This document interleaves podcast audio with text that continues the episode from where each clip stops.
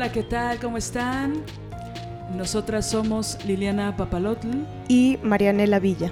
Y estamos estrenando un podcast eh, feminista que es parte de una colectiva. En realidad nuestro proyecto de colectiva, que también se llama Las Desobedientes, eh, es una colectiva que va a tener varios, eh, pues varios ejercicios, varios juegos, varios trabajos que van de la mano, por supuesto, con la voz, con la voz de nosotras, de Marianela y mío, pero que también no se van a reducir o no se van a limitar a, a, este podcast, sino que también vamos a hacer escritos, vamos a tener un blog, por supuesto nuestras redes sociales, queremos comunicarnos mucho con otras mujeres de todas las edades, eh, de todos los lugares eh, posibles. Y este es un proyecto que inicia hoy con esta nueva emisión, con este capítulo nuevo, con este primer capítulo eh, acerca de las desobedientes. Y bueno, les queremos contar eh, cómo fue que, surgió la, idea de, del nombre de esta colectiva, de este podcast. Eh, la desobediencia para nosotras eh, es fundamental para la liberación de, de, las niñas y las mujeres en, todo el mundo. Eh, consideramos que, que, la desobediencia es una, una gran aliada que, que, nos puede salvar la vida. Y bueno, pues escribimos un, un texto que queremos compartirles, eh, que tiene que ver justo con esto, con lo que es la desobediencia para Liliana y para mí. Las desobedientes guerrilla con letra feminista es el nombre completo de nuestra colectiva. Y este texto, eh, más, más que palabras, o además de ser palabras, además de ser silencios, además de ser... Eh, este texto lo escribimos con las vísceras, con mucho amor, con lágrimas, con mucha alegría. Eh, y este, este, texto también es, o sobre todo es un manifiesto, ¿no? Entonces es, es la visión, es la postura anímica, emocional, política que queremos compartirles en este primer programa de Las Desobedientes. Y pensamos que um, este subtítulo de, de la colectiva, ¿no? Las Desobedientes, guerrilla con letra feminista, es porque, bueno, consideramos que, que, estamos en guerra, ¿no? Hay una guerra contra las niñas y las mujeres desde, pues, hace siglos, ¿no? En toda la historia de la humanidad ha habido una guerra contra nosotras y, sigue habiendo una guerra contra nosotras. Y pensamos que hay muchas cosas que podemos hacer para, para luchar y para combatir, ¿no? Y una de ellas tiene que ver con, con la letra, con, con, las palabras, con la escritura, con la voz. Por eso es guerrilla con letra feminista. Y letra no en exclusiva en el sentido como literal de, lo que significa la palabra letra, sino también simbólicamente, ¿no? La letra para nosotras es, es la voz de las niñas y, y las mujeres que consideramos fundamental que esté presente en, pues, en el mundo. Así que, si te parece bien, Marianela, podemos arrancar con nuestro manifiesto. Me parece muy bien. La desobediencia está en las agallas de escribir desde un coño herido, un corazón herido. La desobediencia a los 15 años cuando decidí no volver a usar falda. La desobediencia al régimen heterosexual. La desobediencia al instinto materno. La desobediencia a sentarme como señorita. A sentirme como señorita. La desobediencia a la mirada masculina. La desobediencia al cabello largo obligatorio, a salir con chicos. La desobediencia a odiar la soledad. La desobediencia al porno. La desobediencia a la hipocresía, al beso en la mejilla. La desobediencia al pacto de silencio. La desobediencia a la risa fácil, la película de Hollywood y las novelas cursis. La desobediencia al núcleo familiar. A estudiar lo que tus padres quieren. La desobediencia al pastel de fresa, al guapo de la novela y a la familia perfecta. La desobediencia a la conformidad. La desobediencia al maquillaje. Al café con azúcar y al chocolate blanco. Desobediencia a la orden de ser estúpida. La desobediencia a la ignorancia. La desobediencia a dudar de mí misma. La desobediencia es tomar el mundo descalzas y sin pudor. La desobediencia es luchar contra todas nuestras formas de opresión. La desobediencia es ser niña y tratar de entender en el mar de libros de mi madre por qué si yo fui abusada por un adulto, la que siente culpa soy yo. La desobediencia es golpear fuerte la puerta para salvar de un abuso a tu hermanita de tres años. La desobediencia es mandar a la mierda a tus profesores misóginos. La desobediencia es escribir. La desobediencia es confiar en una misma. La desobediencia es no desvanecerse cuando a veces dejas de confiar en ti. La desobediencia es buscar herramientas dentro de ti misma para salvarte. La desobediencia es hacer tu maleta e irte. La desobediencia es abandonar a tu maltratador. La desobediencia es ir tú sola cuando no había ola feminista ni feminista a la vista y denunciar a tu agresor. La desobediencia es sembrar nuevos pensamientos. La desobediencia es crear un pequeño huerto. La desobediencia es hablar desde tu herida. La desobediencia es verte reflejada en esa niña de 13 años que puede enfrentar a su acosador. La desobediencia es verte en cada mujer que se revela. La desobediencia es estudiar quiénes fueron nuestras antecesoras y no olvidar que gracias a ellas nosotras podemos hoy estar aquí escribiendo. La desobediencia es sentir ternura feroz por las manos de tu madre y tu abuela. La desobediencia es respetar un piso recién trapeado y no pisarlo. La desobediencia es aprender a respetar nuestro tiempo. La desobediencia es darle casa a la vulnerabilidad. La desobediencia es ser mujer y decir no quiero, no me gusta, no me apetece, no me interesa. Es decir no cuando quieres decir no. Cuando sientes decir no. La desobediencia es no temer decir que estás a favor de la abolición de la explotación sexual de niñas y mujeres. La desobediencia es estar en contra del racismo.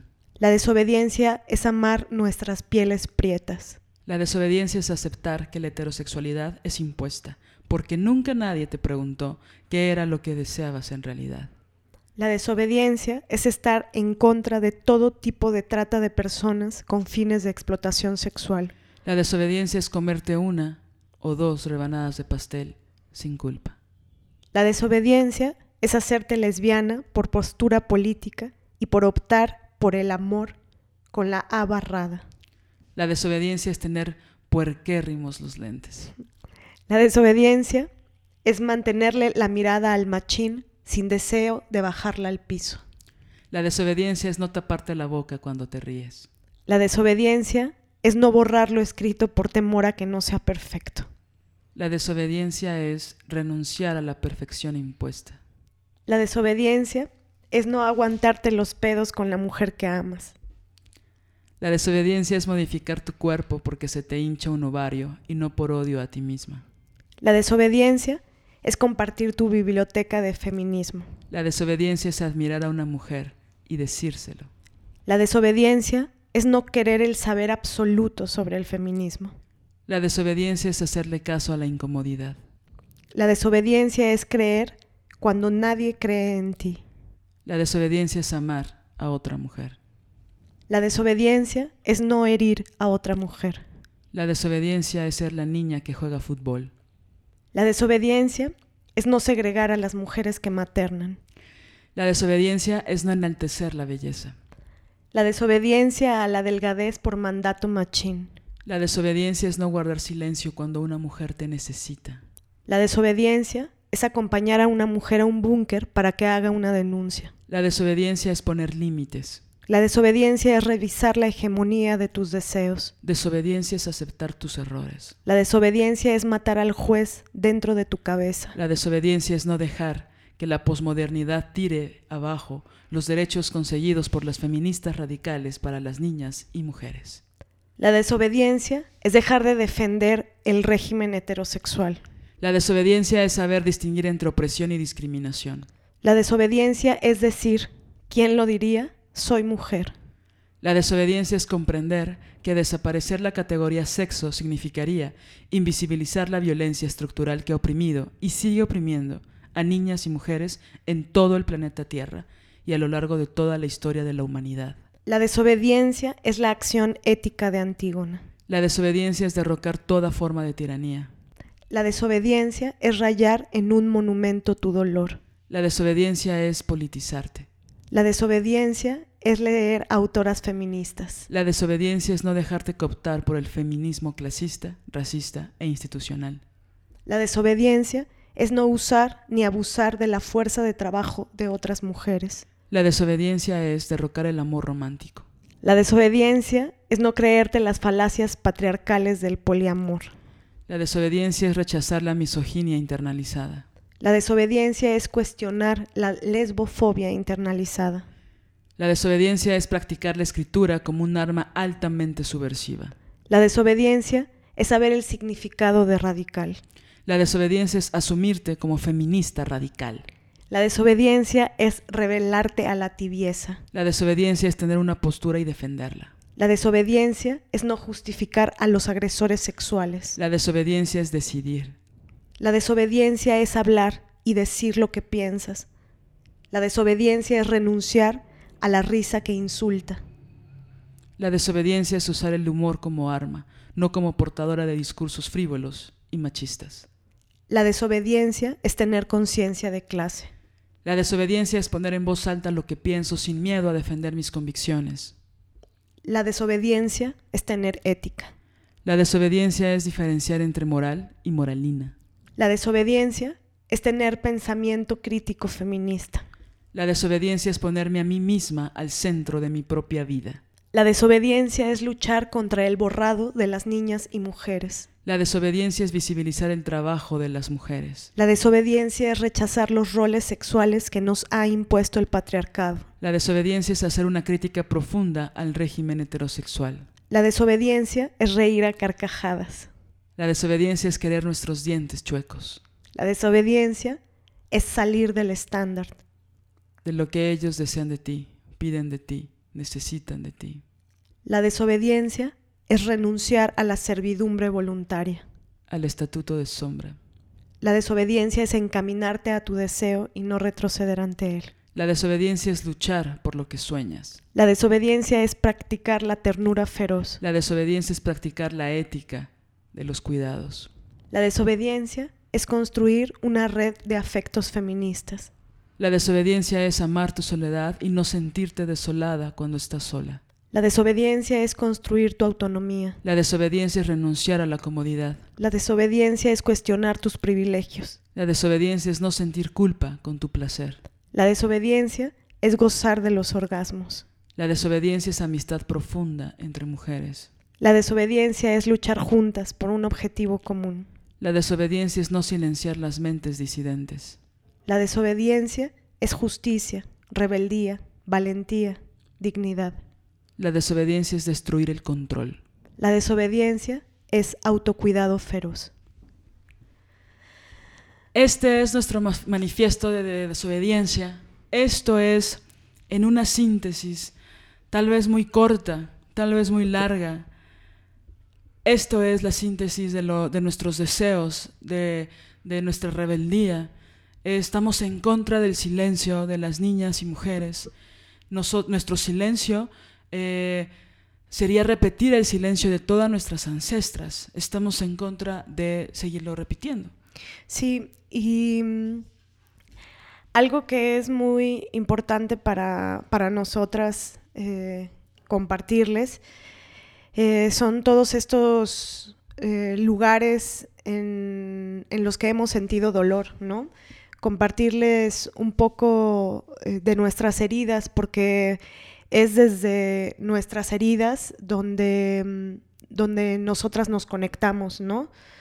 las mujeres hemos, hemos pasado cosas similares y consideramos que contar y revelar eh, lo que nos ha dolido eh, en nuestra vida es, es importante. Claro, sobre todo porque las heridas que tenemos pensamos que nosotras solas las estamos padeciendo, ¿no? Pensamos que eh, todo lo, terrible ¿no? Que, pasamos a nivel físico, ¿no? hablando de todo lo que puede pasar en nuestro cuerpo de mujeres. ¿no? Eh, no solo lo, pienso como el área sexual, ¿no? el área genital, el área, sino todos los dolores que tenemos como mujeres físicos, pero que también se reproducen en lo emocional, en lo vocacional, en, ¿no? en nuestros deseos, en nuestros miedos. Pareciera, y no no busco esta generalidad para minimizar lo que sentimos, lo que pensamos, lo que nos duele, sino al revés, para decir, somos muchas mujeres que padecemos por las mismas violencias, somos capaces todas o casi todas de reconocer en la piel, e, en las vísceras, la, violencia que hemos eh, sufrido. Y así como se repiten estas violencias en nuestros cuerpos, también creo que las violencias ejercidas por muchos hombres son las mismas, ¿no? Entonces es importante hacer este reconocimiento y dialogar, platicar y sobre todo tener esta conciencia de que no es normal. Claro. ¿no? Entonces es importante para nosotras hablar de nuestras heridas porque ha sido el primer cuestionamiento, ¿no? El cuestionamiento cero para, de, rebeldía, de desobediencia, para decir, ya no más, ¿no? Ya no, ya no me quiero sentir de esta forma. Sí. Sí, y que mm, pienso que, que en los últimos años ha habido una, una maravillosa y dolorosa también eh, ola de pues de revelaciones, ¿no? De, confesiones, de, denuncias. Eh, recuerdo, por ejemplo, cuando surgió este movimiento que se llamaba Mi primer acoso, ¿no? En donde tantas mujeres de a pie eh, revelaron eh, todos sus innumerables acosos que habían vivido a lo largo de su vida. Claro. Y que era muy fuerte ver y leer que, muchos no eran acosos, ¿no? Eh, sino abusos sexuales o, violaciones. Exacto. Y lo que es muy pues fuerte, pero también eh, creo que poderoso, es, es que en estas revelaciones o en estas confesiones también de otras mujeres una se encuentra, ¿no? Por supuesto. Es, muy fuerte, ¿no? Ahorita que estabas hablando pensé, ¿por qué no olvidamos esos momentos? Sin duda es por la, la transgresión profunda que hubo en nuestra psique, en nuestro cuerpo, en la memoria corporal, ¿no? en la memoria de nuestras heridas? ¿Por qué no somos capaces de olvidar ciertas cosas? Y digo, no es que tengamos obligación de olvidarlas, es que no podemos. Tenemos que hablarlas, tenemos que eh, analizarlas, ¿no? Darles su justa dimensión, que eso es complicadísimo, ¿no? Pero como en mujeres de distintas ciudades, de distintos países, de distintas generaciones, de distintas edades, nos podemos sentir representadas porque la violencia eh, patriarcal, porque la violencia machista está inundada en los cuerpos de todas. Exacto. Y que cada quien reaccionamos un poco como podemos, como, como sabemos o como sobrevivimos, ¿no? Sí, y que lo que es muy cabrón dar, darse cuenta es que pues que justo la, herida no, no, es una palabra metafórica, ¿no? No, no, es, un, no, no es una metáfora, no eh, es, eh, cuando una habla de heridas es que sí nos hicieron cosas muy concretas a las mujeres, ¿no? Nos hacen cosas concretas en el cuerpo, en el cuerpo concreto, cuerpo, cuerpo, y también en el cuerpo psíquico, ¿no? Es decir, em, a veces incluso una mirada de un adulto cuando eres una niña, una mirada este, lasciva, eh, puede provocar eh, serias em, heridas, ¿no? Te, te, eh, intimida, te, son cosas que, no comprendes. Y como también mucho de, de, estos abusos, pues sí están relacionados con, con lo sexual, ¿no? Con pues con esta cosa que, los hombres en, la historia de toda la humanidad, pues no eh, queda claro que no han podido em, sostenerse ante el asunto de lo sexual, ¿no? Claro. Y, Sí, y bueno, evidentemente estas heridas que, que, muchas tienen cicatriz, algunas nos arrancamos las costras, ¿no? o, las dejamos caer. Eh, o hay costras que en serio no, no, no, desaparecen nunca, ¿no? Ahorita estoy pensando que algo, algo tiene mi piel que si bien sí, sí sabe cicatrizar y, y, no tengo hemofilia, ¿no? O sea, mi, mi sangre funciona bien y... Pero cuando, cuando tengo una herida en la piel, me cicatriza rápido, pero esa, esa huella que deja en mi piel dura mucho tiempo, ¿no?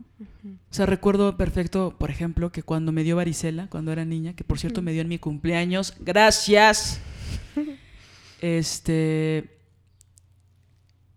me salieron muchísimas ronchas en la garganta, en todos lados. ¿Cuántos años tenías? Nueve años. Nueve, ¿no? Así, nueve, ¿no? Sí. Este y que recuerdo que habían pasado un par de años, no exagero, y algunas marcas las seguía viendo en mi piel. Y siento que es, eso sí es, de alguna forma, una metáfora de, lo que tarda una. Y estoy hablando de ranchas de varicela. No, no, no sé o no puedo ver si hiciera un mapa de mis heridas, eh, lo que ha sucedido con, con, los abusos sexuales que he vivido, ¿no? O con las violencias en contra de mi inteligencia, en contra de mi ser lesbiana, en contra de, ¿no? Que evidentemente son mucho más grandes, ¿no? Pero pienso, si una, si una roncha eh, en mi piel desapareció durante, o se llevó más de dos años, ¿cómo, cómo ocurre eh, con cosas que, con el cállate, con el tú no tienes voz? con él no es, no es tan importante lo que estás diciendo. O esta cosa que leí el otro día, no recuerdo eh, la autora, ¿no? En Twitter, pero que decía, em, eh, algunos hombres eh, se roban, no, no, se, no las roban, menosprecian tus ideas, las minimizan y luego se las roban, ¿no? Mm. Y entonces, que a mí me ha pasado muchas veces, ¿no? y que bueno, a, miles de mujeres, ¿no? Y entonces pienso, a millones de mujeres, pienso en cómo duelen esas heridas, ¿no? Donde había un menosprecio por tu, por tu ser intelectual, que como hemos discutido en los últimos días, parece que es algo reservado solo a los hombres. Exacto. Pareciera que las mujeres no podemos profundizar intelectualmente, porque como somos tan emocionales, ¿no? No podemos profundizar con raciocinio, ¿no?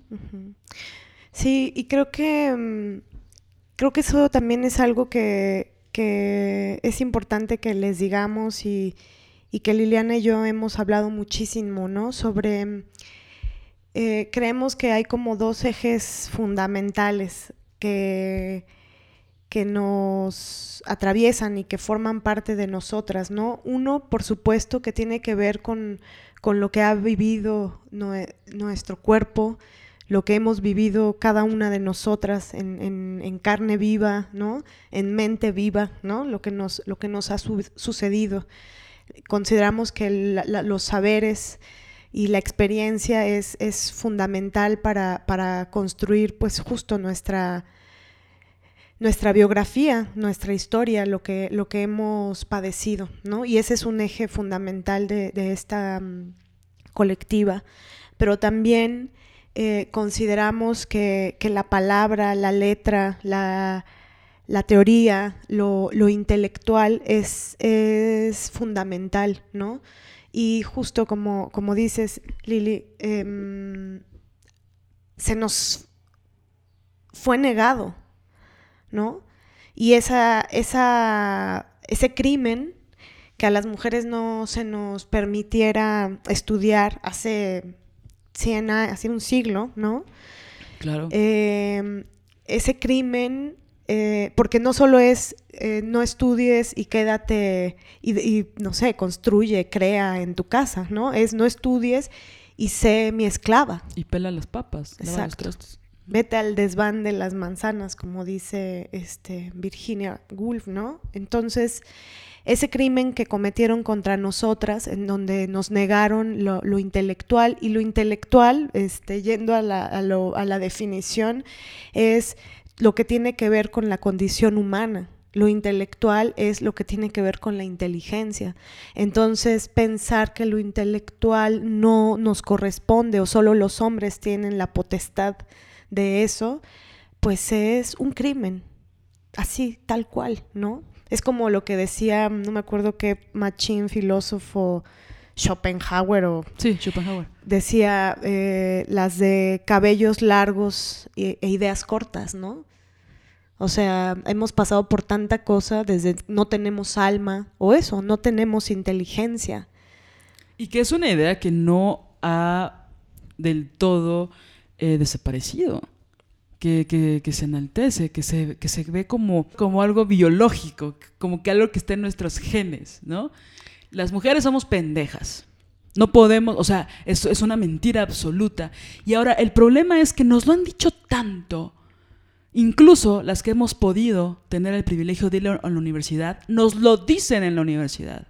Exacto. Nos dicen que no tenemos las capacidades. Ya ahorita hay algunos menos cínicos, pero no por eso menos pendejos, que no utilizan esos términos, pero que sí lo hacen, sí nos lo hacen ver, ¿no? Que hay siempre una duda, un espacio en el que nosotras tenemos que comprobar todo el tiempo que lo que decimos tiene un argumento fidedigno y que puede ser verdadero. Exacto. Por ejemplo, algo que también me encabrona mucho es eh, que mm, todo el asunto de lo, de lo teórico, de lo, de lo intelectual, eh, cuando está en, voz de una mujer, en esta época, este, porque bueno, como dices, ya hemos podido eh, leer, estudiar, pero cuando está en boca de una mujer, Em, esos conocimientos o esos saberes eh, teóricos. Eh, entonces el calificativo ahora es eres una pedante o eres una mamona, ¿no? Y eso siempre me, enfurece porque yo el otro día, bueno, no el otro día, hace unos, hace unos, no sé, un par de años hablaba con un machín y le decía justo eso, ¿no? Le decía, este, cuando un vato dice algo intelectual, todo el mundo le aplaude y, le, y, lo que recibe es reconocimiento y admiración, ¿no? Palmaditas en la espalda por su maravilloso intelecto, por su inteligencia. Pero cuando una mujer en esta época eh, toma eh, la palabra em, y hace un ejercicio de intelectualidad, resulta que eres una mamona y una pedante. Y eso es, es brutal, porque, y, creo que lo que más me, enoja es que al final vuelve a ser un proceso de invisibilización, ¿no? Si todo eso que construyes lo se descarta diciendo eres eh, una mamona, entonces ese es el adjetivo que se pone en la mesa. Y pues la verdad es que una muchas veces no quiere pasar por ese filtro, ¿no? De ser mamona. Entonces nos vamos callando, ¿no? O sea, creo que sí, sí es, por supuesto, la, la, mamonería, ¿no? que si nos escuchan en otros lugares va a ser complicado explicarlo, pero bueno, Google, San Google podrá acercar o hacer aproximaciones.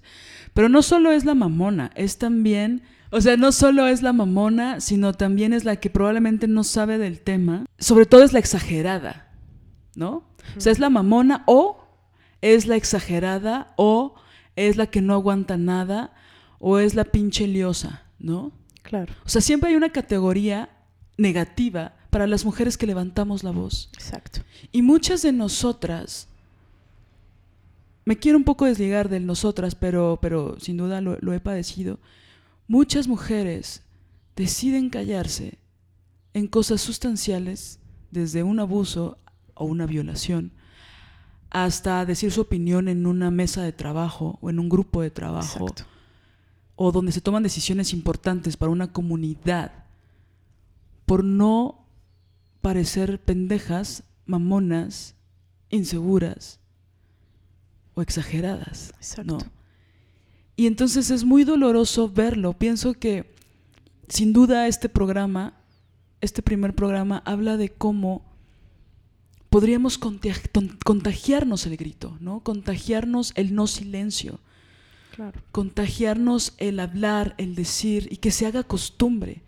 Porque otras mujeres se van a poder contagiar, ¿no? Yo sin duda me he contagiado de mujeres que no se callan la boca. Exacto. Y, las admiro profundamente, ¿no? Tú, tú eres una de ellas, ¿no? Sin duda. y mi madre, eh, muchas mujeres, ¿no? Em, aunque no las ame, hay muchas mujeres que admiro que han levantado la voz y que yo sé que yo he detonado en otras mujeres que levanten la voz, ¿no? Y, eso nunca es pequeño. Exacto. aunque sea en privado y sobre todo siendo en privado, ¿no? Sí. Ahora, este, este tránsito, ¿no? Que yo justo voy a, voy a hacer una publicación en nuestro blog que, que está pronto a salir acerca de una vez que una se atreve a decir lo que piensa, pasas por un proceso fisiológico en el que tú tienes que preparar tu cuerpo para que se escuche claro, firme y que no se te vaya la voz. Claro. ¿No? Y entonces no es poca cosa, carajo, cuando una mujer levanta la voz y dice lo que piensa. Si pensamos en tres rubros importantes, lo que sentimos, lo que pensamos y lo que hablamos.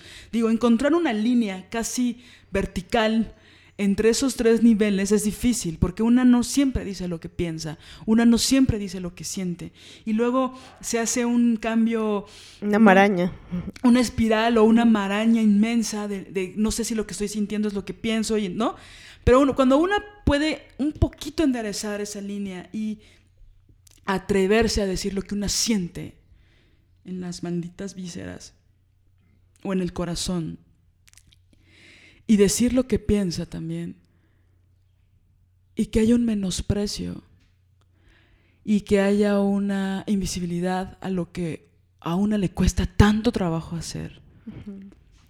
y, que, y que pienso que es, como... Injusto, ¿no? Como desde muy pequeñititas. Claro. ¿No? O sea, yo por ejemplo recuerdo cuando tenía seis años, eh, estaba mm, en una primaria y mi maestra era pues una mujer muy mm, autoritaria y autoritaria y un poco salvaje. Me acuerdo, por ejemplo, que una vez me dejó mm, porque estaba hablando en la fila, ¿no? Antes de entrar como al salón, este, me dejó en, en el patio de la escuela y había a 35 grados este en Veracruz en Veracruz Y, pero pues era una nena de seis años, ¿no? Entonces me dejó desde el recreo hasta no sé cuántas horas y me, quitó de ahí del patio, de, eh, bajo el rayo del sol, cuando comencé a sangrar, ¿no? La nariz. Eh, sangrar por la nariz, pues. Y bueno, llamaron a mi mamá y mi mamá hizo un, un, escándalo y les dejó en claro que, que cualquier eh, Mm, que si en cualquier otro momento volvía a suceder una cosa así, ella iba a, pelear, ¿no? Iba a... Eh, dijo algo concreto como, me, los comeré vivos y con todo y caca si vuelven a lastimar hacia mi hija, ¿no? Pero bueno, así de, cabrón era el, régimen en esa escuela, ¿no? De, cosas culeras que le hacían a las alumnas y alumnos. Y bueno, y recuerdo que en esa edad tenía, me daba mucho, tenía mucho miedo, era, era una niña tímida, este, era como la, era la más chiquita de mi salón, de tamaño, este, y, hablar, levantar la mano, era, era algo, era equiparar, o sea, me daba taquicardia levantar la mano y hablar, ¿no? Este, mm, me acuerdo, por ejemplo, que esa maestra eh, le dijo una vez a mi mamá que, que me tenía que cambiar de escuela porque era estúpida. O sea, en pocas palabras fue eso. O sea, fue algo como su hija no tiene capacidad intelectual. Creemos que tiene un tipo de retraso. Este, entonces, eh, tiene que cambiarla de escuela. Porque cuando le pongo el cuchillo en la yugular, no quiere contestar las tablas de multiplicar. Exacto, exactamente. Y entonces yo, este, muchísimo, mi mamá no me cambió, la, mandó a la mierda y, este, y volvió a pelearse en la escuela y ta, ta, ta. Pero, pero me acuerdo que, yo viví muchísimos años como con esa idea, ¿no? Aunque en general, eh, pues era una pues niña que estudiaba, que leía, que no, no, no, nunca era la niña del, del 10, ¿no?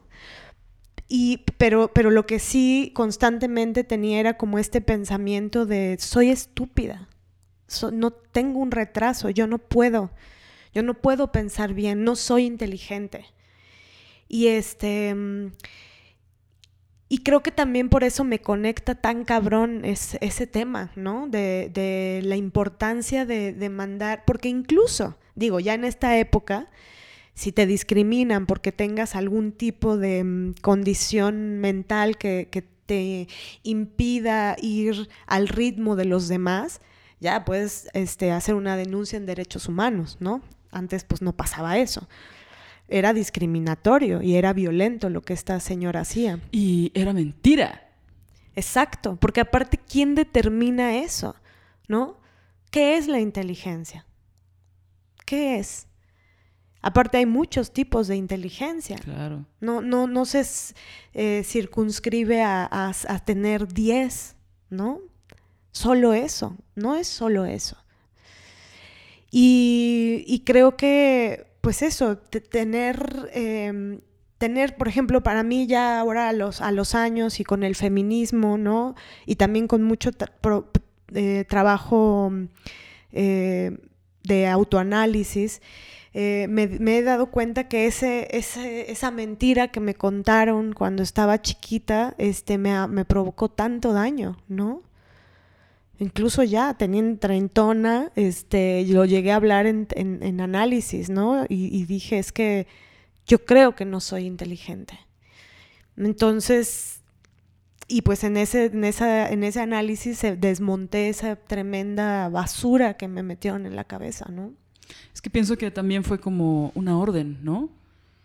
Una orden de, de, esto es lo que eres, ¿no? Yo lo digo. Y bueno, a esa edad no, no puedo imaginarme, ¿no? Cómo, cómo lo viviste, pues, ¿no?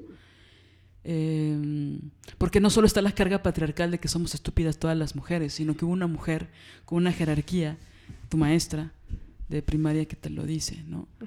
Entonces hay como, como que por un lado, o sea, tenías dos batallas, ¿no? O tres, porque la que tenías contra ti misma. Exacto. ¿No? Y, y que seguro a ella le dijeron eso. Sí, sin duda. ¿No? Sí, sí, sí. O sea, proviene de ahí, de nosotras reproducimos a veces lo que nos han dicho a nosotras. Claro. ¿No? Y con qué ligereza, ¿no? Se lo, se lo tomó, ¿no? O sea, es, terrible, ¿no? Es, alguien que, que, está ahí para, para, pues ahora sí que para protegerte intelectualmente. Exacto. Te avienta al abismo de la ignorancia o de el trastorno, ¿no? Exacto. Fíjate que ahorita dijiste algo que me voy a salir un poco del tema, pero que me parece muy importante. Em, sin duda me, me, conmueve mucho esto que dices, ¿no? Pero esto, esta actitud que tomó tu mamá, ¿no? De, de defenderte con, con, enseñando los dientes, con toda la fuerza que, que necesitamos muchas veces las mujeres ser defendidas. es, es, muy importante. O sea, pienso que si bien transgredió profundamente esta maestra su idiotez, ¿no? Em, hubo un buen efecto en el sentido que tú también te sentiste protegida por una mujer que te estaba defendiendo y que esa mujer fuera tu madre. Uf, sí. Es también trasciende, ¿no? O sea, no es que le quiera buscar lo lindo a la anécdota tan dolorosa y, tan trascendental en tu vida, ¿no? Pero creo que es muy importante eso, ¿no? Decir, wow, una mujer me defendió. Total. Y lo pienso en, este momento de vida de, de nosotras, de nosotras, las, las mujeres feministas, donde es importante esta defensa, ¿no? Y creer en la otra, ¿no? Y, y salir y poner el cuerpo para decir, usted está en lo incorrecto, ¿no? Usted está mal. Sí. Sí, es que creo que justo das en el punto, ¿no? O sea, creo que finalmente, este, de quien aprendí la, la importancia de, defender eh, lo justo, ¿no? Fue de, de mi madre y, también de pelear contra, defender lo justo y de pelear contra lo injusto y contra, ¿no? lo, contra la, violencia. Y, que su defensa era, no era sutil, no era política, no era políticamente correcta, es me los voy a comer vivos y con todo y caca si vuelven a lastimar a mi hija. Aparte el léxico barroco de tu madre me encanta. Pero esta potencia, ¿no? Donde no hay lugar a la ambigüedad. Exacto. Sí, no es, este, me voy a molestar un poco si en algún momento vuelven a... Porque aparte es, es un... O sea, dejar una niña de seis años este, es súper cruel. Hasta que se sangre de la nariz porque está el rayo del sol insolándose. Porque estaba hablando. Exacto, exactamente. Porque estaba hablando en la fila. O sea, es absurdo. Desproporcionado y absurdo y cruel. Y cruel. Y sí, y también como la importancia de, de, de, de que somos tan diversas los tiempos son tan diferentes entre una persona y otra, el cómo cada quien articula, ¿no? Este, y, más cuando eres una niña de seis años. O sea, a veces pareciera que la, inteligencia es la velocidad y la, ¿no? O sea, tienes que ser, hacen una pregunta y súbitamente sabes la, la respuesta. Creo que eso tiene que ver con, con el poco valor que le damos al pensamiento. Exacto. A la acción de pensar, ¿no? La gente quiere respuestas rápidas y ahí se nota tu talento. Que también, si me preguntas, el talento a mí me parece una construcción social. O sea, hay gente que, nace con oído absoluto y nunca toca un instrumento en toda su vida. Entonces, ¿de qué le sirvió nacer con eso, no? Claro. Eh, yo pienso que, que el trabajo siempre paga, ¿no?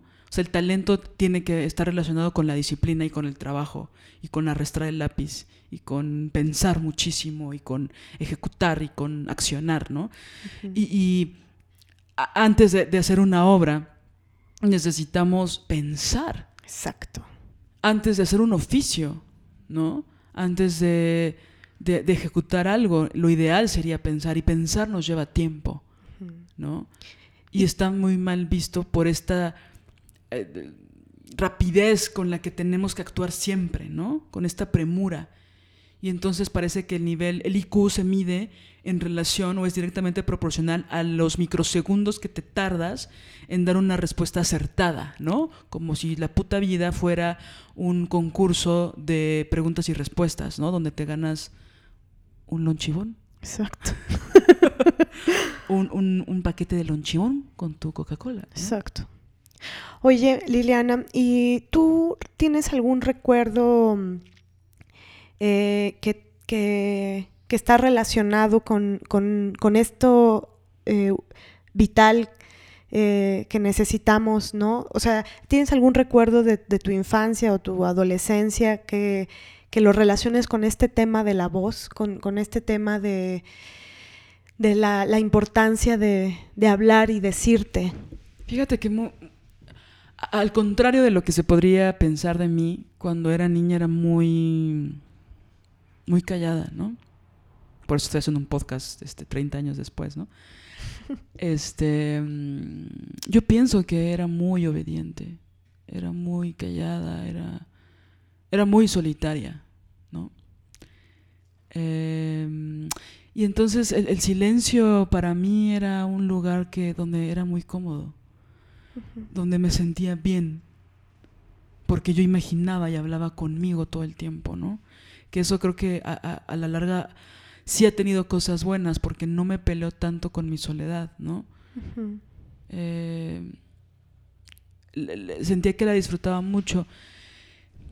Y sin duda, eh, por las circunstancias eh, familiares en las que yo viví, había tanto ruido en mi casa había tantos gritos en mi casa, había tantos reclamos que no tenía oportunidad de ser escuchada o de, de tener una voz propia, ¿no? Y sin duda lo tengo muy consciente cuando empecé a levantar la voz fue cuando todas las hormonas de mi cuerpo también estaban alteradas, ¿no? Es decir, cuando empecé en la pubertad, ¿no? O sea, pienso que mi rebeldía, eh, no, no quiero decir que mi rebeldía solo fue hormonal, pero empecé a entender que muchas cosas que yo veía eran injustas. Claro. y decidí ya no quedarme callada. No, no quiero ir como al extremo de que cuando era niña parecía, o parecía que yo tenía un espectro autista, ¿no? Para nada. Pero sí era muy silenciosa. Eh, me metieron en una escuela como con un régimen muy militar para una niña de 6, 7 años. Este, entonces, nada, mm, jugaba también y por supuesto que que, hubo cosas muy lindas y creo que mis padres se esforzaron mucho en que mi niñez fuera muy divertida y tengo recuerdos geniales, pero tampoco quiero romantizar la infancia, me caga que la gente romantice las infancias, más en este país, ¿no? Tal vez si fuéramos suecas o finlandesas sería otra cosa, tal vez, pero creo que tenía un, un pacto tácito de silencio, lo que menos quería en el mundo era hacer enojar a mi mamá, ¿no? ella vivía mucho estrés durante toda mi niñez por muchos factores, ¿no? Que, que en terapia pude ser consciente, ¿no? pude darme cuenta de que sí, la mujer sufría, ¿no? Este... Pero sin duda la rebeldía fue lo que me hizo dejar de estar callada, ¿no? ¿Y cómo fue que te rebelaste? Yo, yo siempre tenía una, un as bajo la manga siempre me gusta estar adelante de las circunstancias. Creo que por eso me hice directora, ¿no? Pero una de las cosas que yo siempre tenía como as bajo la manga es que siempre sacaba 10, ¿no? Siempre hacía todas las tareas, siempre, entonces no me podían chingar por ese lado, ¿no? O sea, no era de 10, era de 9.8, ¿no? Porque tampoco era este un robot, ¿no? O sea, ser niña de 10 creo que no, no, no es una virtud, ¿no? Pero tenía ese as bajo la manga, entonces me daba cierta inmunidad en las rebeldías que yo tenía. Y viví muchas injusticias, que, estaría para hablar de un podcast cuando hablemos de nuestras infancias, hablar de cómo viví muchas injusticias a partir de los, de los adultos, ¿no? Que, que, que, siguen ocurriendo hasta ahorita como ciertos... Es muy chistoso en realidad la anécdota, pero no lo voy a contar ahorita, pero después la contaré, de cómo muchos adultos me decían pendejadas y yo me daba cuenta, ¿no? Yo teniendo 11 años, o sea, yo dejé de creer en Dios porque me di cuenta cuando hice mi primera comunión que todo era una mamada, por decir algo. O sea, los adultos me, me, daban información de rebeldía porque eran obtusos y tontos, ¿no? Y... Pero mantenía ese silencio, ¿no? Durante la primaria. Entonces, cuando fue en la secundaria, aparte supongo que abusé de mucha soberbia, lo bueno es que ya se me quitó la soberbia. Pero mis maestros eran muy injustos. O sea, la, secundaria en la que fui era una, era una secundaria eh, oficial. Eh, ¿Cómo se dice? Pública. Pública. ¿Cómo se dice? Pública. ya, perdón. Pública. Pero tenía un, un nivel muy bueno, educativo. Y entonces eso como que en el imaginario de los prefectos y de los maestros y maestras era como esta cosa de tenemos que tener orden. Mm. Aquí debe haber orden, ¿no? Y entonces yo me rebelé muy cabrón ante ese orden. Y cada vez que quería alguien chingarme, yo me rebelaba y decía, y azotaba cuadernos y me peleaba con los maestros. Y hubo un maestro de civismo, así es irónico, ¿no? De civismo que me confundió con alguien que gritó en el salón y entonces me dijo, estás reprobada. Y yo me empecé a reír de él. ¿No? O dije, ¿cómo voy a estar reprobada, güey? Tengo 10 en el examen, todo lo que pediste, los trabajos tengo perfectos, mis anotaciones son maravillosas. Eh, tú no me vas a reprobar a mí. O sea, primero yo voy con la directora en este momento. O sea, yo de un empoderamiento a los 12 años, 13, ¿no? No, 13, 14 más bien, ¿no? Y yo estaba muy segura de mí misma, porque sabía que era intocable. A mí lo intelectual me salvó. Wow. Y me encabrona que me, que me lo cuestionen. No quiero decir que soy la mejor intelectual del mundo, jamás ha sido esa mi aspiración, nunca. Pero sí pienso y sí digo lo que pienso. Y también me equivoco un chingo y lo acepto. Claro. Y eh, eh, pienso que eso me salvó, ¿no? Pero, pero vea, en ambas anécdotas hay, hay algo relacionado con lo intelectual. Sin duda. ¿No? Con un alguien que le dice a una niña, tú no eres una intelectual, eres una estúpida, te tienen que ir a recluir a algún lugar en donde haya gente como tú. ¿no? Y a otra niña, y otra niña que justo eso mismo, lo intelectual, la mm, le, permitió usarlo como un arma, ¿no? Sí. Sí, en ese momento no, no sabía, yo creo que en ese momento para mí se estaba construyendo mi lesbiandad, ¿no? Y se estaban construyendo muchas cosas. Entonces, sin duda yo lo pienso, la, mi ser lésbico, lo pienso como algo muy rebelde. Se estaba construyendo, entre otras cosas.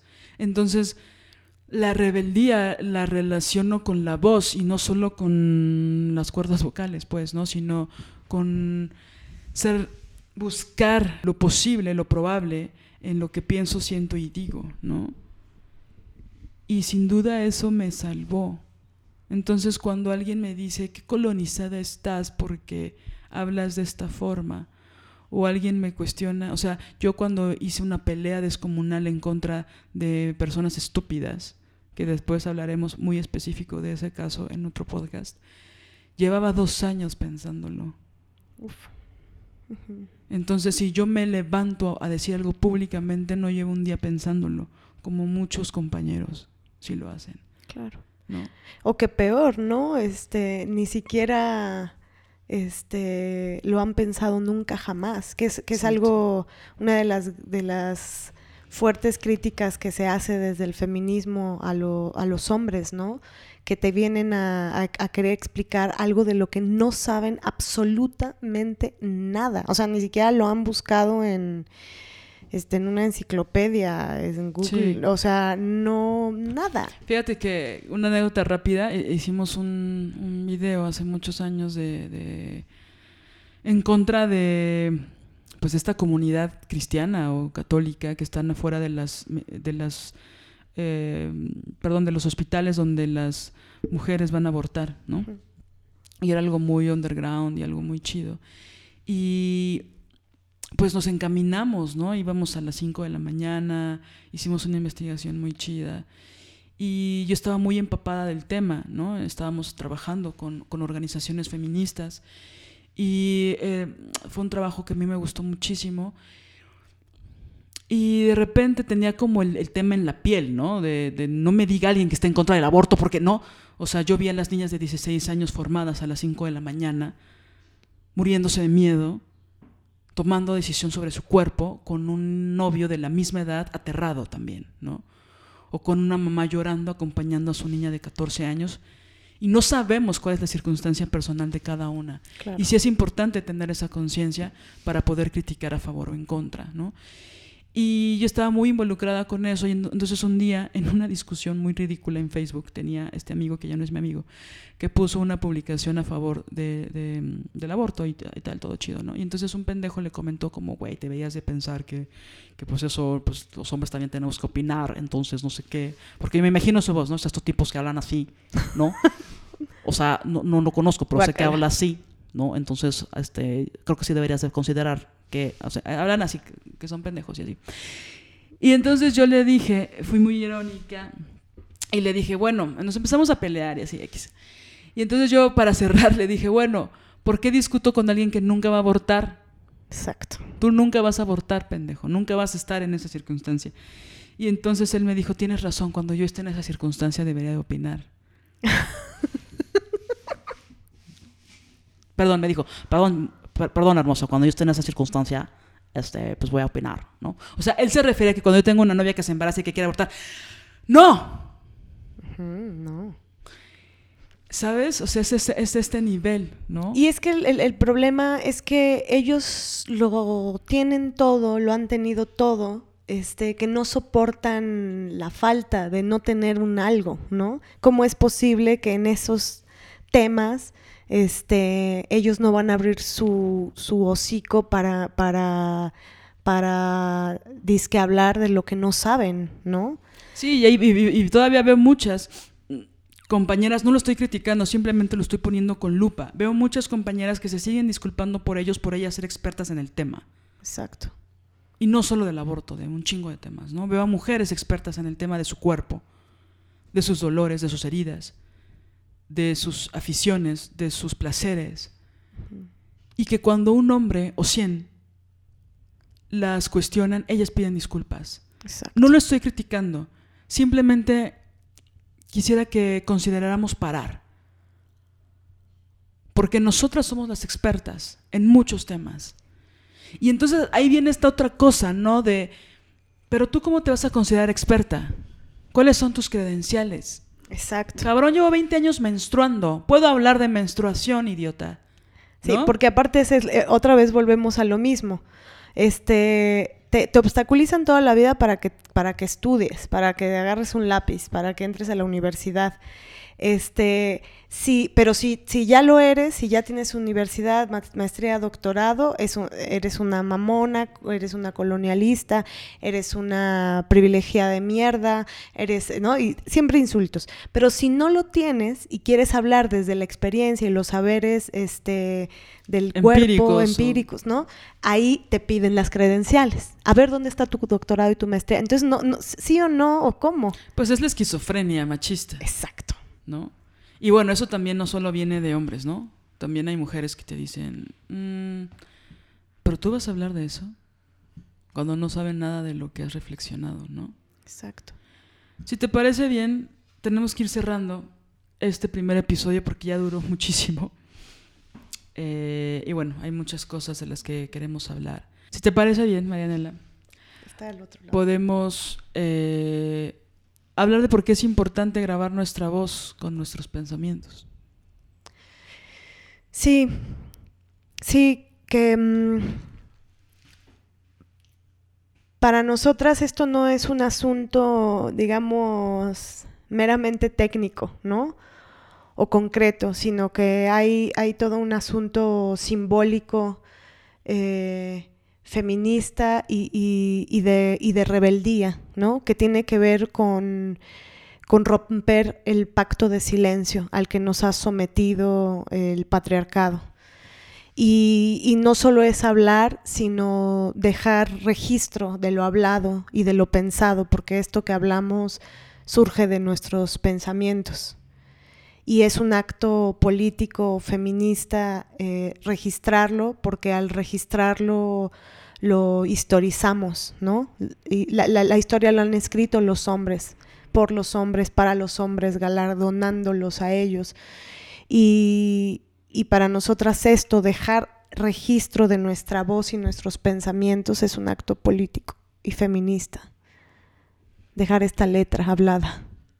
Sí, sin duda. Es, es un documento que es importante hacer y que yo cada vez me vuelvo más consciente de, lo importante de reproducir la palabra. No desde la verdad absoluta, jamás ha sido nuestra idea.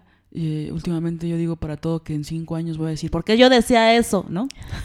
Pero, y así lo voy a decir. porque ya Pero mm, en este momento hay muchas cosas que me he dado cuenta que son muy obvias para mí, porque me han dolido 35 años pero que otras no se han dado cuenta de su dolencia o no la han podido ejecutar como una oración consciente.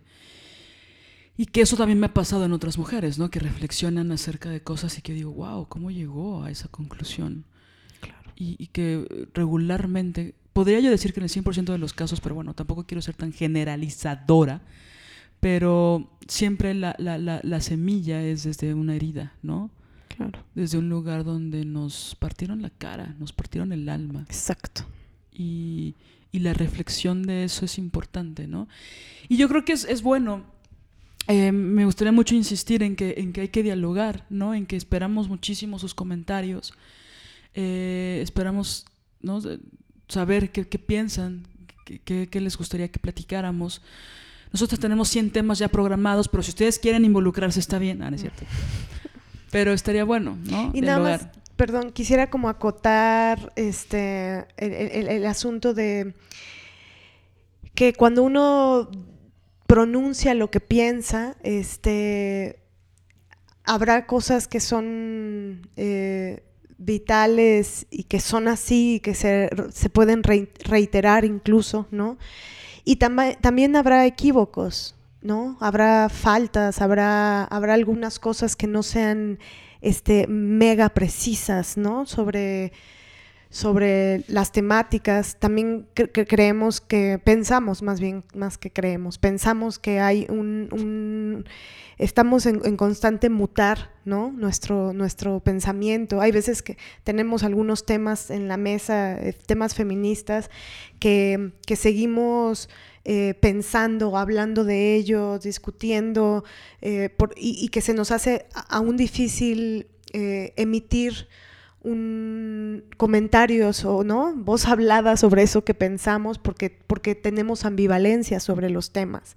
Y, y, eh, eh, con esto a lo que voy con esto es con que eso no no somos perfectas no queremos serlo no creemos en la perfección no que tanto nos exige el patriarcado. Este entonces es, esos mi mamá, por ejemplo, decía algo que, me, gusta mucho mm, tenerlo presente siempre, ¿no? Eh, con respecto al, trabajo de ama de casa. Ella decía, te pasa, dejas, te dejas la piel este, un día, ¿no? Limpiando, eh, barriendo, eh, lavando, cocinando, cuidando de los otros, este, y, pero siempre hay un, puede haber una esquinita que no limpiaste. Entonces ella dice, el trabajo de ama de casa solo se ve cuando no se hace. Y, dice, entonces esa esquinita que no es, limpiaste, tú estás ahí después de haberte partido este, el cuerpo eh, limpiando para los demás y llega el machín a, con su dedito. Este, y su guante blanco. Ajá, con su dedito y su guante blanco a, a tocar esa esquinita, ¿no? Y te echa el polvito en la cara, de esa esquinita que no limpiaste. Entonces, no importa todo lo que hiciste, todo el trabajo, toda la fuerza de trabajo ¿no? Que, que, ejecutaste, no importa. Lo que importa señalar es esa esquinita diminuta en la que te equivocaste. Y entonces nosotras nos queremos revelar, ¿no? Es decir, va a haber esquinitas, muchas, rincones, habrá, habrá cosas que no mm, pues eso, que no son perfectas y, no nos importa, porque justo lo que muchas veces las mujeres nos limitamos, como no alcanzamos, es como, me gustaría que contaras rápido esto de, bueno, rápido, lento, como tú quieras, de la, este videos que habla sobre la perfección. ¿Te acuerdas el que me enseñaste? Sí, sí, sí. Estaría bueno ponerlo. Eh, sí, que es que es esta mujer neoyorquina que hace muchos, pone muchos ejemplos de cómo las mujeres nos educan para ser perfectas y a los hombres los educan para ser valientes, ¿no? Y de cómo eh, estaban un grupo de adolescentes ah, programando, este, haciendo la programación de cosas cibernéticas, informáticas, que yo desconozco absolutamente. Renuncié a la programación desde los 15 años, pero eh, les ponían varios, varias pruebas, ¿no? Como para saber en qué nivel estaban, etcétera. Y había, la mayoría de ellas no, no ponían nada. Y cuando hacían el control Z, el control Z, el control Z, ¿no? que es para ver todo lo que habían hecho, había cientos de cosas. Pero como no sabían, no tenían una certeza absoluta de que era perfecto, preferían no hacerlo. Las mujeres. Las mujeres. Y es muy triste. O sea, multiplícalo por toda la vida. Exacto. Y por toda la, y por cuántas generaciones, desde cuántos cientos de años. Entonces, por eso es que nos queremos revelar ante esta. Sí, las mujeres no tenemos el permiso de equivocarnos. Exactamente. Y está de la chingada, amigas. Entonces. Nos equivocaremos. Y así como nos equivocaremos, también vamos a decir que somos muy chingonas, porque sí lo somos. Y también eso está mal visto, porque una, o tiene que ser pendeja o tiene que ser como esto que dices que, solo la zanja, ¿no? Tu frase tan horrible, pero que es muy chistoso, no, perdón, tu frase tan horrible, pero que es muy cierta, de lo que quieren de las mujeres es la zanja. Entonces, si no hablas, este, si no levantas rápido la mano mal, pero si hablas, este, mal, si no lees mal, pero si, si coges mal, pero si lees mal, bien mal, entonces lo yo siempre hago, es horrible, pero es a lo que el patriarcado nos quiere lanzar, que es eso, ¿no? A la zanja. A nosotros nos toca la zanja, ahí. Todo lo demás siempre es este, ferozmente criticable, ¿no? Si enrollas bien tu toalla, bien, mal. Si usas copa mal, si usas copa bien. Exacto. Pues nada, tenemos que ir, ir cerrando con esta última parte que tenemos preparada. Sí, esta última parte la queremos compartir con ustedes porque es muy importante para nosotras. Este programa lo hacemos por las mujeres que abusaron y nadie les creyó. Eh, lo hacemos por la niña de 8 años que fue abusada en su casa y que sintió mucho miedo y culpa. Lo hacemos por las que pensaban que no tenían talento por falta de reconocimiento social y lo que pasaba es que eran mujeres. Lo hacemos por las mujeres que nos dieron la vida y que lucharon y pasaron por tantas injusticias. Por mi madre que renunció a su sueño para no quedarse sola. Lo hacemos por las mujeres que han perdido a sus hijas por la niña que no le dejan expresar sus sentimientos cuando tiene miedo. Por todas las niñas y mujeres que han sido asesinadas. Por las que lloramos en el baño, a escondidas, para que no nos dijeran débiles. Lo hacemos por las mujeres lesbianas que han sido atacadas por esa razón toda su vida. Por las que corrieron de su trabajo por una razón injusta. Lo hacemos por nuestras bisabuelas. Por nuestras madres por nuestras abuelas, por nuestras hermanas, por nuestras amigas y por todas las mujeres que aún no conocemos. Todas las mujeres y las niñas que aún no conocemos. Vamos a llorar, así que cerramos este programa. Gracias por escucharnos. Muchas gracias. Nos vemos cada martes, martes, martes, martes. Adiós. Adiós, nos vemos. Nos vemos la próxima vez. Nos vemos, nos miramos, nos escuchamos. Ilustración Lily Kurst. Música original Alina Maldonado. Diseño gráfico Oriana Ortiz Villa.